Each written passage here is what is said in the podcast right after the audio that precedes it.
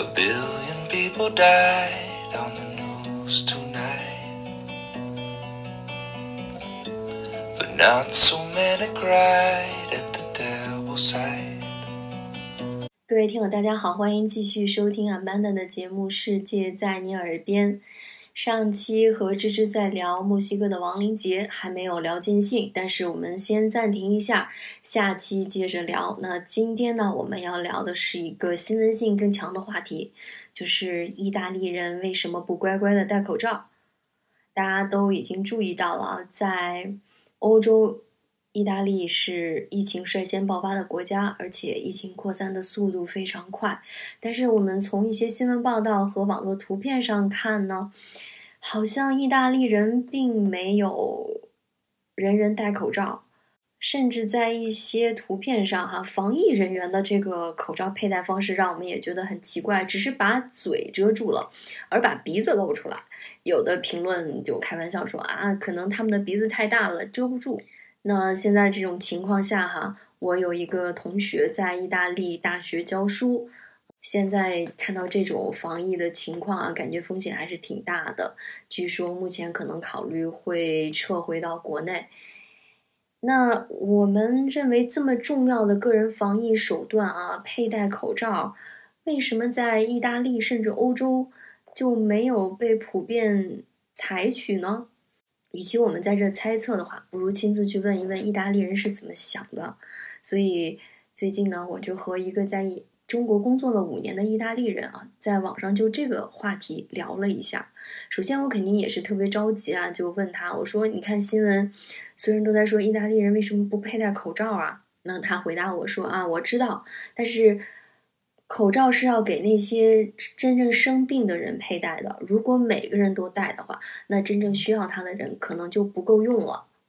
哎，听了这话我就更着急了。我想，没有看新闻吗？这个病毒是可以潜伏十四天甚至更长的时间，在自认为健康的人群身上，可能就已经携带病毒在默默传播了。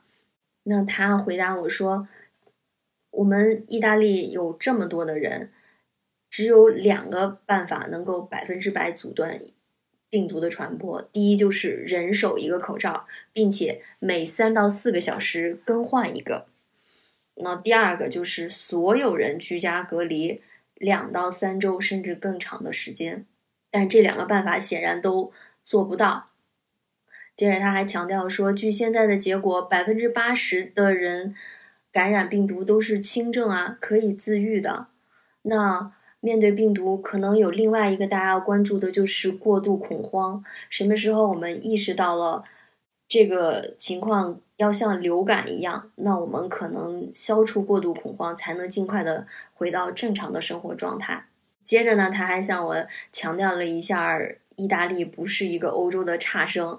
他举例说，哈，这是前两天的一个数据。他说，意大利做了两万一千个测试，所以测出了。八百多个病毒感染阳性，其中有好多人自我感觉良好，甚至没有意识到他已经感染了病毒。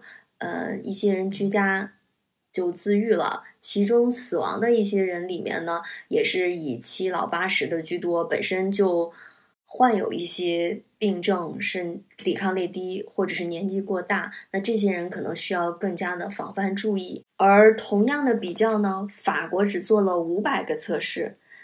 那他的意思就是说，我们测了两万多个，当然测出来的阳性更多了。过一段时间，肯定像德国或者其他欧洲国家会意识到，他们面临着和意大利同样的问题，甚至更严重的问题。那接着他还提醒我，他说：“你还记不记得疫情爆发的初期，在欧洲，意大利是第一个宣布关闭了机场、关闭学校、取消聚众的活动。”并且宣布进入紧急状态的那个时候，所有人都在批评意大利啊。哎，当时我好像想了一下，确实是那个时候就觉得有点感觉，意大利这个国家还是有着天生认怂的天性哈，有点紧张过度。那其实从他的回答里呢，我们也可以看到，这是在欧洲普遍存在的一些。观点和想法，所以也导致了欧洲现在防疫是这样一个情况。首先，他说的就是只有生病的人才需要佩戴口罩。那不只是在意大利，那在瑞典的朋友也跟我讲，他们的政府给出的提示也是，如果你生病了或者密切接触了确诊病例的话，你需要佩戴口罩，其他人不需要。所以这个时候就让一些亚裔如果在欧洲戴口罩，反倒会倍感压力啊。比如说在德国也是这样，有在德国的朋友也写文章提到说，在这么热闹的法兰克福火车站，在整个站台上呢，几乎只有一个人佩戴口罩。然后这个男士呢，他在和别人谈话的时候还要把口罩摘下来，为了方便交流。他自己是在火车上。尝试佩戴口罩，结果很快周围的人就投来了异样的目光。他想了想，因为之前一周左右，德国媒体有报道说，在火车上因为有人佩戴口罩被别人举报，认为他是已经感染确诊的病例。所以在法国有一些朋友也会嗯抱怨哈，就是如果亚裔佩戴上口罩的话，基于。欧洲人的这个观念，他就会觉得，如果你生病了，就应该老老实实待在家里面。如果你戴着口罩出来，就说明你已经产生了一些症状，或者是已经生病了。那你即使戴着口罩出来也很危险。那除了这种观念之外呢，很多人觉得口罩是一个有效的防疫措施，但是他们有没有足够的口罩去佩戴？像在法国。最近马克龙政府也宣布了一个措施嘛，就是个人已经不能从药房简单的买到口罩，而口罩已经被列为了处方药目录，优先提供给医患人员。那这背后的原因就是欧洲的口罩供应量其实是不够的。其实中国是世界上口罩最大的生产国，宁波有一个外贸企业。他们在疫情发生之前，每个月向外出口的口罩量是五十万到六十万只。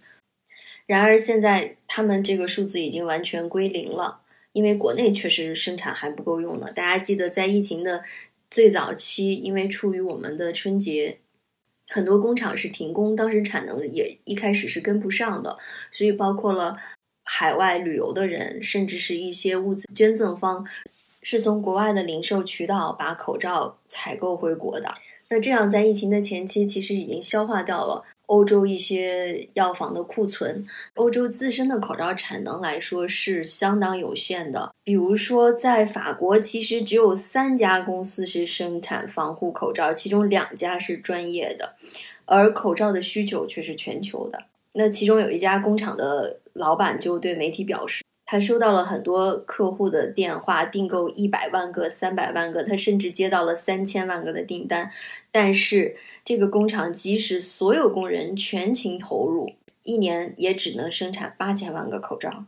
这个卢瓦河的这家工厂呢，最开始有一些生产线或者产能是放在中国的。当他们在一月底的时候知道中国的工厂已经不能够为他们供给的时候，加强了自己的生产线。大概几周之内，嗯，公司的员工从十七名加到了四十五名，但目前这种情况完全不能够满足需求的，所以这也导致了在欧洲口罩供不应求，价格暴涨。据媒体报道，在意大利都灵，其实不久前警方就破获了一起不合规格的口罩倒卖事件，一盒口罩居然价格已经卖到了高达五千欧元。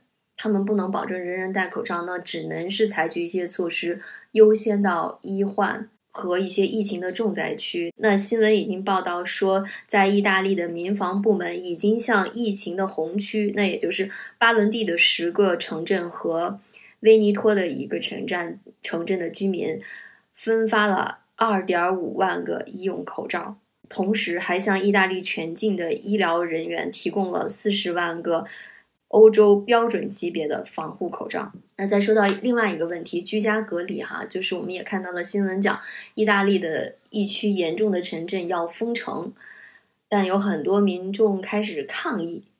那这个是不是简单的像有一些人说的，意大利人真的是个性主义至上，追求自由胜于惜命？我觉得其实可能也不是这么简单的事情。那这个意大利朋友也跟我讲说。一再强调长期居家几星期、几个月是不可能的。没有被病毒感染，已经先被饿死了。的确，其实，在欧洲强调的是这样一个小政府大社会啊。想一想，他们没有这么发达的电商快递，那吃穿用怎么办呢？如果你不出门的话，那最近的新闻也是，意大利所有的学校都开始停课了。我还没有看到一些报道说，意大利的学生在家里怎么能继续上学，可能也做不到人人都能上网课。所以我们采取了人人戴口罩、居家隔离的防疫措施，肯定是非常负责任的。因为我觉得很多事情为什么这么思考，为什么这么决策，一定是跟你的生活具体环境和背景所相关的。对于我们来说，我们做的决策肯定是必须的。那你想一下，在欧洲强调的这几点，他们现在主要就是讲你要勤洗手。对，欧洲的洗手液其实也是脱销了的，打喷嚏要捂住口鼻。那还有就是少去聚众人多的地方。那在欧洲，除了一些比较繁华的城市，在大部分地方，其实人并没有那么密集，你是可以做到这一点的。那想想在我们这儿，那好像没有什么地方是不拥挤的。那欧洲这样的防疫措施呢，肯定在短期之内是要加剧疫情的流行的。但是同样反过来讲，如果彻底阻断所有的生活生产，大家其实从一些媒体数据上已经能看到，这个对于经济的损失会有多么大。所以也是说，我们为什么在疫情控制到一定程度的时候，再强调就是有序的做好防范措施的复工复产。解释了这么多啊，我觉得那只能讲清楚他们为什么这么想，为什么这么做。比如说，我在瑞典的朋友也告诉我，瑞典明确就是说，在机场不设。体温检测，因为他们人手不够。那最后扯回到我们，既然是一个旅行节目嘛，我一直认为，嗯，旅行不仅是到别的地方去吃好吃的、买包包，而更多的是能够看到这个世界上更多元的思维方式和不同的文化背景，从而能够更好的理解这个世界。那也正好提到我现在在看的一本书哈，就是一本经典的。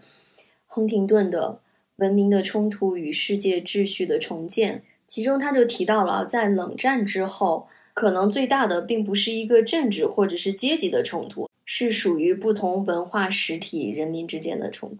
其实，人类是曾经有过对一个世界的期待的，但是很快，人类历史上的。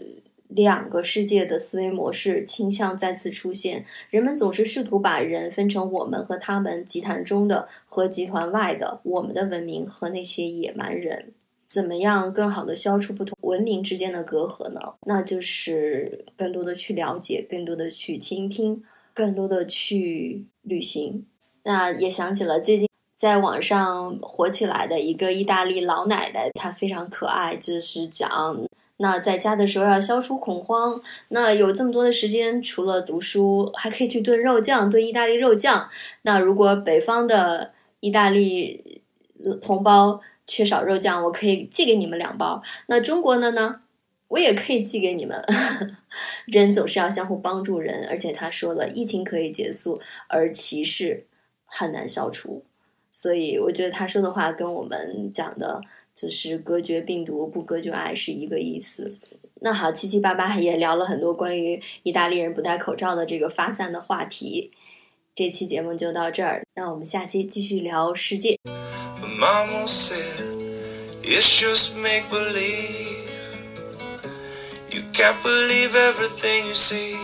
So baby, close your eyes to the lullaby.